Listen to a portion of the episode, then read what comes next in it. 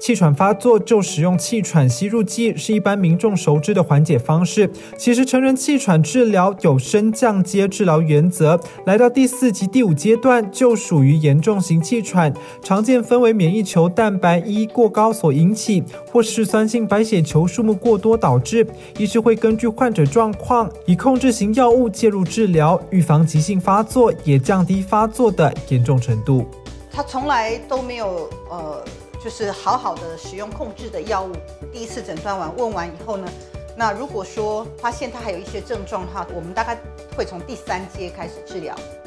但是有些人如果问起来症状更厉害，那可能我们就会从第四阶或第五阶。气喘控制型药物需要长期规律服用，常见像是吸入性类固醇、白三烯受体拮抗剂对抗发炎，或长效乙二型交感神经刺激剂、抗胆碱类药物、扩张支气管等治疗。患者如果控制情形还是不理想，能考虑搭配生物制剂治疗。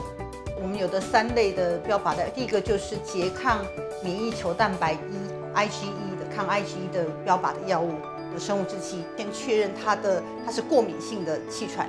我说他所以一定要找到他对某一种东西过敏是比较有效的，因为这样子的病人他的呃发炎是因为 IgE。另外一类的话就是标靶第五介白质或者是第五介白质的受体。受体什么意思？就是介白质就很像，我们就想象是插头跟插座，所以我们要让一个电灯不要通电，不要亮起来。其实不管是我从插头这边封住或者插座这边封住。都一样可以让这个讯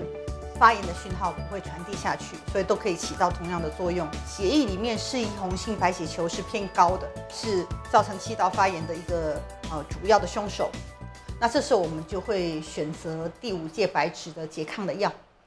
曾有一名四十二岁女性严重型气喘患者，服用类固醇进行控制，副作用让她体重上升，造成行动不便，每个月仍然两三次急性发作挂急诊。经医师评估，加上生物制剂治疗后，病情稳定，不再频跑急诊，也逐渐摆脱了类固醇治疗。针对嗜酸性白血球型的严重型气喘患者，健保原有给付每月一剂的拮抗第五介白质生物制剂，今年三月起也将。拮抗第五介白质受体的生物制剂纳保，前三剂每月一次，之后每八周一剂，让患者有不同选项，能在医师判断后选择适合自己的治疗方式。控制严重型气喘是长期抗战，医师呼吁患者要长期规律接受药物治疗，才能减少气喘急性发作，甚至有机会不再发作。若是药物出现不适情形，应与医师沟通，别擅自停药，才能让病情维持在稳定状态。态。